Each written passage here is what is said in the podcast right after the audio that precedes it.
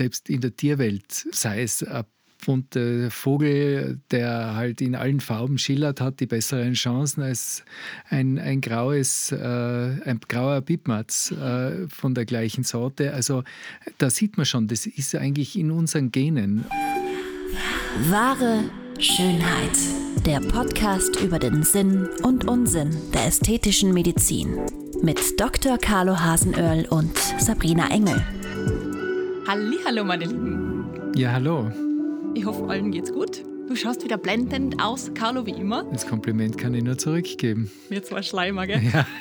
ja, was, was war, ist, ist wahr, oder? Das stimmt auch wieder. Wir haben uns letzte Woche über unseren ersten Mythos unterhalten, nämlich, dass Brustimplantate beim Tauchen oder Fliegen platzen. Ja, falls ihr es verpasst habt, wir haben es geklärt. Brustimplantate, wie schauen sie aus, wie sind sie aufgebaut, welche Größen gibt es, was halten die wirklich aus? Und es ist wirklich spannend, gerne reinhören in unsere zweite Episode. Definitiv ein sehr großes Thema, Brustimplantate und vor allem Brust-OP OPs. Sie gehören nämlich zu den häufigsten Eingriffen in der plastischen Chirurgie, wenn ich da richtig informiert bin, Carlo. Ja, ich glaube, also nach der ISEPS, das ist diese internationale Vereinigung der ästhetisch-plastischen Chirurgen, wird es so bei 15,8 Prozent liegen, mhm. äh, die, die Anzahl der, der, im, im Gesamtportfolio sozusagen. Und ich glaube, gleich danach wird die, wird die Lidkorrektur kommen, also die, mhm. die Lidstraffung. Und auch nur des, deshalb, weil einfach das auch Männer machen. Das meine, ist wichtig. Brustvergrößerungen machen jetzt doch eher nur die Frauen. Frauen. Ja, und dann, glaube ich, kommt die Fettabsaugung. Die Fettabsaugung, die matcht sich immer so mit der Brustvergrößerung um den, äh, um das, den Platz 1. Das kostet natürlich alles was. Alles kostet Geld. Ohne Geld gibt es nichts. Und deshalb wollen wir die Schönheit heute mal mit dem Geld verbinden, die wirtschaftliche Perspektive einnehmen, wenn wir so wollen. Und da kann uns natürlich keiner besser weiterhelfen als dein Sohn, lieber Karl. Genau, er ist mein Chef. Er ist dein Chef. Und äh, der, sozusagen der Direktor des Hauses of Excellent Beauty. Und wenn einer über das Geld Bescheid weiß, dann er. Und das ist, Trommelwirbel, Philipp Hasenöll. Hallo, hallo. Herzlich willkommen. Danke. Schön, dass wir es endlich schaffen. Ja, freue mich. Fühlst du dich auch wohl bei uns im Studio? Sehr wohl, sehr angenehm. Philipp, wie ähm, dein Vater schon gesagt hat, ähm, du bist der Geschäftsführer vom House of Excellent Beauty in Innsbruck. Ja. Bist dort für das schöne Geld verantwortlich. Also du hast die Finanzen im Überblick. Auch, ja. Stimmt. Unter anderem Unter natürlich. Anderem. Wie schaut dein Tag aus? Welche Aufgaben hast du zu erfüllen? Oh, das wird jetzt lang. Von sieben bis sieben haben wir schon mal gehört. ja, also, also die Tage sind lang, ja. Ähm, mag ja gerade äh, den, den Beruf so gern, weil es eben so vielseitig ist. Also es ist Gott sei Dank nicht nur das Geld. Ähm, es äh, ist natürlich auch die Betreuung nicht äh, medizinisch von den Patienten rundherum, Abwicklung von Versicherungsanfragen, ähm, aber auch so einfach kleine Serviceleistungen, ähm, wo wir einfach unser Bestes geben, damit alle happy sind. Ähm, und das ist auch ganz gerne mal einfach ein Taxi organisieren in der Richtung, was oft einmal nicht so leicht ist. Ja. Das stimmt. Und ähm, ja, also der Tag ist total unterschiedlich, hilft auch in der Ordination aus, ähm, wenn es eben um Organisatorisches geht oder sind ja doch einige Mitarbeiter und haben ein super Team und da unterstützt man sich einfach gegenseitig und ich mache halt alles, was sie eben nicht medizinisch ist, ähm, unterstützend für alle, ja. Das ist ein guter Stichpunkt, was nicht medizinisch ist. Wir haben ja vom Carlo auch gehört, dass das bei ihm am Anfang ein bisschen so die Trotzreaktion war, eine Medizinerfamilie selber Medizin machen. Will ich das wirklich? Soll ich das machen? Du hast dich tatsächlich dagegen entschieden. Ja, so weit bin ich aber nicht weg. Ja. Das stimmt. Also Im du, Prinzip. ähm, ich stehe jetzt nicht im OP äh, und mache jetzt keine Behandlungen, aber ähm, doch tagtäglich sehr viel mit Medizin zu tun und ähm, man redet eigentlich doch nur über die Medizin ständig. Ja. Und von dem her, natürlich ist es wirtschaftlich, aber weit weg bin ich nicht. Aber ist es zur Debatte gestanden, dass du auch Arzt wirst? Hm, überlegt habe ich es mir schon, ähm, aber es, der Weg ging dann irgendwie in die andere Richtung. Ähm, ursprünglich wollte ich sowieso eher in die diplomatische Schiene. Ja. Und ja, dann hat sich wieder gedreht und dann bin ich da gelandet, wo ich jetzt bin. Äh, aber es ist auch eine diplomatische Angelegenheit oft. Von dem her passt das ganz gut. Was war der Knackpunkt? Das wollen wir jetzt wissen, dass du dann wirklich da Fuß gefasst hast. Ich habe immer wieder eigentlich äh, im Haus gearbeitet ähm, und das hat mir dann irgendwie alles so fasziniert und hat Spaß gemacht, ja. Und das Wichtigste ist immer, dass man gerne in die Arbeit geht. Und äh, das habe ich dann alles so lässig gefunden und so super, dass es sich einfach so entwickelt hat. Ja. Also ich bin dann einfach gern geblieben und ja, dann ging es so weit, bis ich den Laden sozusagen übernommen habe. Ja, was ja. cool ist, auf jeden Fall. Philipp, wir haben uns heute vorgenommen, über den nächsten Mythos zu sprechen, nämlich, dass ähm, Schönheitsoperationen oder plastische chirurgische Eingriffe teuer sind. Ja. Wie können wir das bestätigen, widerlegen, beziehungsweise wie können wir es begründen? Also meiner Erfahrung nach, ähm, sind, wir machen ja nicht nur ästhetische Eingriffe im Haus, äh, sind ja auch äh, Heilbehandlungen dabei, die über die Versicherung abgewickelt werden. Ähm, eigentlich ist die plastische Chirurgie nicht teurer als äh, andere Behandlungen, als andere Operationen. Ja, weil wenn man jetzt beim Orthopäden ist oder sich ein Bein bricht, das kostet oft einmal wahnsinnig viel. Der Unterschied ist einfach nur, dass in der plastischen Chirurgie, bei ästhetischen Eingriffen, die Patientinnen es selber zahlen müssen. Ja. Und ähm, ich, wie gesagt, also ich glaube nicht, dass es so teuer ist im Vergleich zu anderen Operationen, weil eine OP ist teuer. Man hat ein ganz hoch ausgebildetes Team rundherum. Es fängt natürlich bei den Ärzten an, aber es geht ja bis zu den Krankenpflegern, die ja auch äh, wahnsinnig viel Erfahrung gerade bei uns mitnehmen, mitbringen und ähm, ja, das kostet alles. Ja. Und das Material ist, ähm, das sterile Material ist nicht sterile Material. Also setzt sich das dann alles so Stück für Stück zusammen. Und man braucht einfach auch eine gute Betreuung. Und um das zu bieten, braucht man natürlich dann auch einen gewissen Preis. Ja. Definitiv. Wenn man da bei Dr. Google nachfragt, einmal, was kosten Schönheits-OPs? Da bin ich relativ schnell auf wildeste Artikel ähm, ähm, drüber gestolpert. Fälle von Pfusch im Ausland bis hin ähm, zu unter 3000 Euro, ja, keine Brust-OP machen. Gibt es da irgendwie ähm, eine Richtlinie, wo man sagt, anhand dieses Betrags kann man erkennen, das ist ein Pfusch oder das ist was Gutes?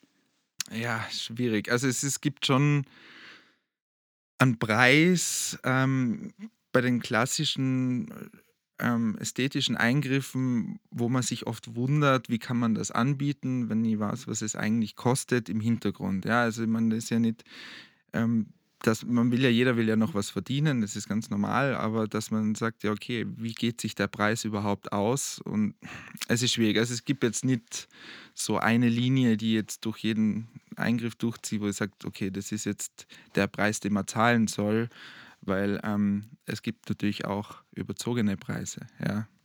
Eben zum Beispiel gefunden, Brustvergrößerung endoskopischer Pauschalpreis 5.360 Euro. Ist das, kann man sagen, das ist normal oder ist das schon wieder... Kommt aufs Land drauf an.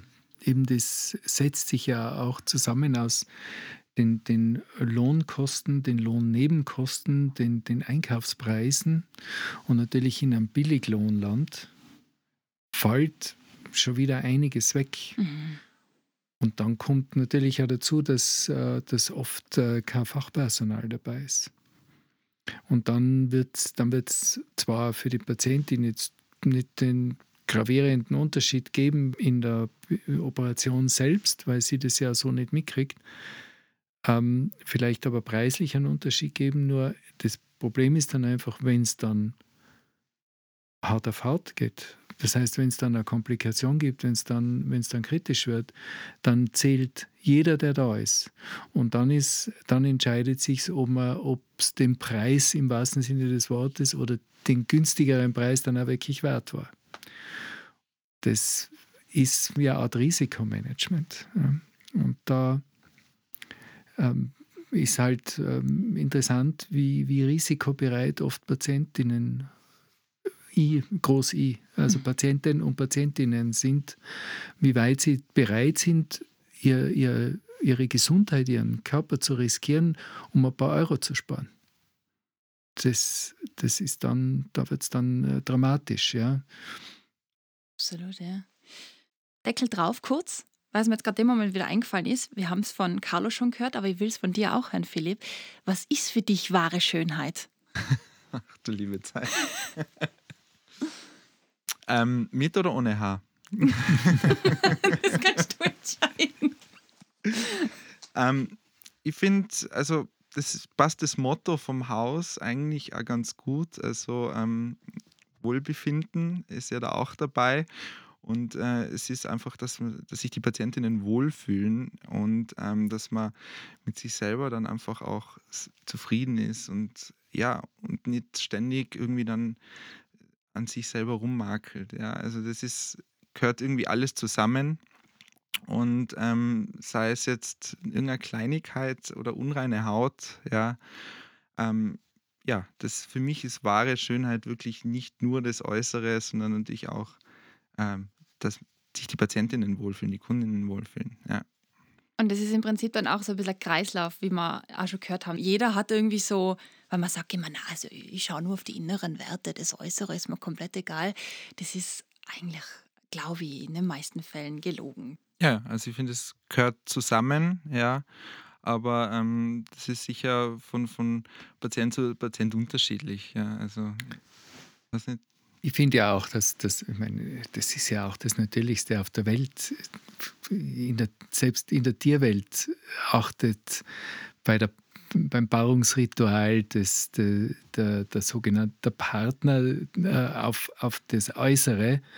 Ja. Ähm, sei es ein bunte Vogel, der halt in allen Farben schillert, hat die besseren Chancen als ein, ein graues, äh, ein grauer Bibmatz äh, von der gleichen Sorte. Also da sieht man schon, das ist eigentlich in unseren Genen durch alle, durch alle Schichten oder, oder in allen Ebenen und, und äh, gehört einfach dazu. Und wer jetzt sagt, also das Äußere spielt überhaupt keine Rolle, der ist entweder ähm, wie soll man sagen, sehr in anderen Sphären oder nicht ganz ehrlich zu sich selbst. Und wenn wir bei dem Bild bleiben von unserem Vogel, stellen wir uns einen Pfauenvogel vor, der sein Rad schlagen will, um zu beeindrucken. Wenn man sich verschönern will, wenn man was machen will, dann gibt es natürlich die Wege über die plastische Chirurgie. Hausnummer, wir haben in der letzten Folge über die Brustimplantate und die Brust-OP gesprochen. Was kann man ungefähr rechnen, wenn man sich eine Brust vergrößern will? Ja, also die Frage kommt ja ähm, gerade äh, auf Instagram oder so sehr oft. Äh, es ist immer sehr schwierig, äh, das pauschal zu beantworten.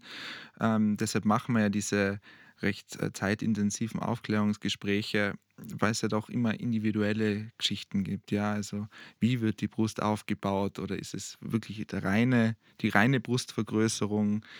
Ist da Straffung dabei? Ja, also es ist schwer zu sagen oder schwer pauschal zu beantworten. Ähm, ich finde, ja, also es fängt so bei ab ca. 6.800 Euro an. Mhm. Ähm, ist bei uns aber schon so, dass dann einiges schon dabei ist. Also nicht nur die reine Operation, sondern auch die Kontrollen danach. Ähm, oder eben auch, wir bieten ja Lymphdrainagen an, ähm, die die Patientinnen sehr lieben und äh, immer großes Lob aussprechen. Und das ist dann auch inkludiert und eben auch der Aufenthalt. Ja. Also es ist nicht nur die Operation. Ähm, aber wie gesagt, es hängt immer davon ab, was dann gemacht wird und es muss dann sowieso individuell besprochen werden und im Anschluss reden wir dann auch individuell über den Preis. Ich finde eben genau das ist der Punkt. Ja. Äh, es, gibt, es gibt wesentlich günstigere Angaben im Internet.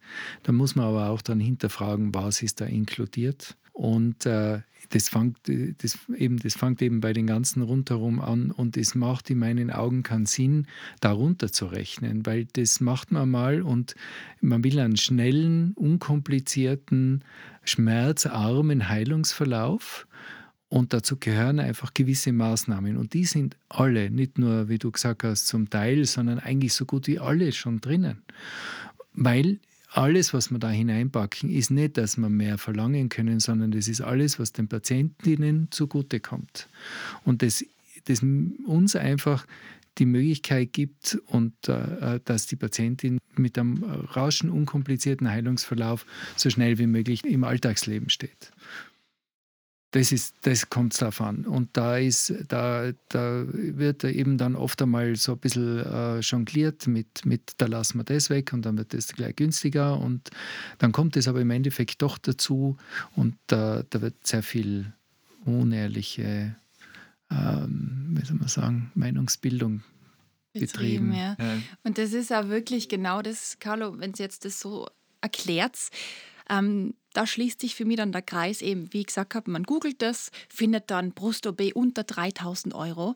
Und in ein paar Zeilen drunter steht dann geschrieben, ähm, 40-jährige Frau erlebt ihren Albtraum, die rechte Brust öffnet sich, die, die Wunde ähm, reißt auf, die, die Implantate kugeln raus und die Frau verblutet halbwegs. Also wie du sagst, es ist ja eben nicht nur diese OP, sondern diese Nachbehandlung, das Gespräch davor, die Betreuung dabei und dann ist der Preis einfach deutlich höher. Weil so zahle ich für mein Rundumpaket, für mein Wohlbefinden, wie Sie es beide schön beschrieben habt, und eben nicht nur für dieses reine, unter Anführungszeichen, Schneiden. Ich finde, man kann das schon machen, dass man sagt, okay, die, die Brustoperation ist jetzt wesentlich günstiger und dann ähm, sind aber zum Beispiel jetzt eben die Kontrollen nicht inkludiert. Ja, also wenn du jetzt dann nur wenige Kontrollen brauchst, ist alles gut. Aber wenn jetzt eben ja, Wundheilungsstörung oder irgendwas ist, ja, und du musst einfach öfter kommen oder solltest öfter kommen, ähm, dann ist der erste Punkt, dann kommen vielleicht die Patientinnen noch nicht, weil sie sagen, jetzt kostet es mir wieder 100 Euro für die Kontrolle. Ja, und dann ist es besser, wenn sie einfach äh, wissen, okay, ich kann kommen, wenn ich was brauche. Äh, es wird äh, alles, ähm, sie werden umsorgt, ja. Und ähm, ich glaube eben, es macht keinen Sinn, einfach da jetzt, wie wir schon gesagt haben, einen niedrigen Preis anzusetzen mhm. und dann einfach alles dazu zu rechnen. Ja, weil am Schluss kommt man eher aufs Gleiche raus. Und genauso, also wenn jetzt für die Simulation ähm, die ist im Preis inkludiert. Ja, wenn jetzt sagt, na, ich verlange jetzt dann nochmal extra 200 Euro dafür, natürlich, ja, dann geht sich schon aus. Simulation für die ZuhörerInnen, die es vielleicht noch nicht gehört haben, die letzte Folge, da kann man sich wirklich dann schon vorstellen, wie man nach der Brustoperation aussieht. Also das ist ganz spannend, kann die verschiedensten Implantate einfügen und dann haben die Frauen tatsächlich schon ein Bild, wie die Brust danach aussieht, was cool ist. Philipp, Hand aufs Herz, was sind die größten Herausforderungen im wirtschaftlichen Bereich? Oh, wo fange ich jetzt an? es ist eben, wie gesagt, so vielseitig. Ja. Es, ist, es fängt ja schon eben mit diesen unterschiedlichen Lieferanten an. Aber ich meine, wir machen ja auch, wir haben so strenge Hygieneprüfungen. Äh, das ist auch super aufwendig und wichtig. Ähm, eine riesige Technik dahinter, ähm, die gewartet werden muss, wo man auch immer schauen muss, dass alles passt. Ähm, es sind Herausforderungen mit Abklärung, mit der Versicherung. Also es ist wirklich schwer einzugrenzen. Ähm, persönlich mag ich am liebsten den Kontakt dann auch zu den Patientinnen im Gespräch und ähm, wenn man dann so ein bisschen die Patientinnen begleitet als Nichtmediziner, mhm. ist immer ganz nett, ja. Die Buchhaltung mag ich auch ganz gern, also das ist mhm. auch nicht das Problem. Den Zahlen natürlich, ja. Ja, genau.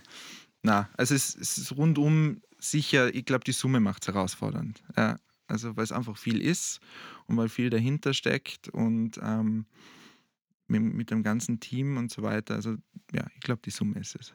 Also langweilig war da, glaube ich, noch nie. Na, also ich kann mich nicht erinnern, dass man langweilig war.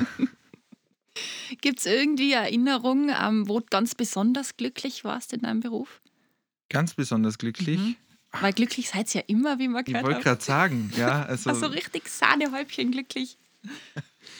Na, ich finde, wie ich vorher gesagt habe, also wenn dann, das sind einfach diverse Patientinnen, mit denen hat man mehr Kontakt, weil es einfach mehr organisatorisch ist, weil sie viel Fragen dazu haben und ähm, die rufen einfach öfter an und dann, weil sie dann besorgt sind wegen der Operation und was ist, wenn das ist und das, ja, also kann ja nur nicht medizinisches beantworten, aber man hat einfach wahnsinnig viel Kontakt, ja. Und dann ist die Operation und dann sind sie danach einfach super happy und ähm, melden sich dann nach wie vor und ich finde, das macht es immer total aus, ja. Also die Bindung an ganz die genau, Patientin. ja. Und das ist immer freut dann immer wahnsinnig, wenn es dann du merkst so auch diesen Wandel dann, ja. Also mhm. wenn dann so mal die ersten Tage vergangen sind und es alles gut verheilt ist und dann so wirklich das Endergebnis dann auch mal da ist, ist super. Ja.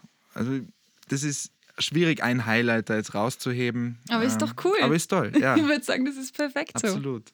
Deshalb nutzen wir auch genau diesen Moment jetzt, um euch, liebe Zuhörer und ZuhörerInnen, darauf aufmerksam zu machen, dass, wie der Philipp eben schon sagt, das House of Excellent Beauty zur Beratung auch zur Verfügung stellt. Bitte jederzeit melden mit Fragen, mit Anregungen.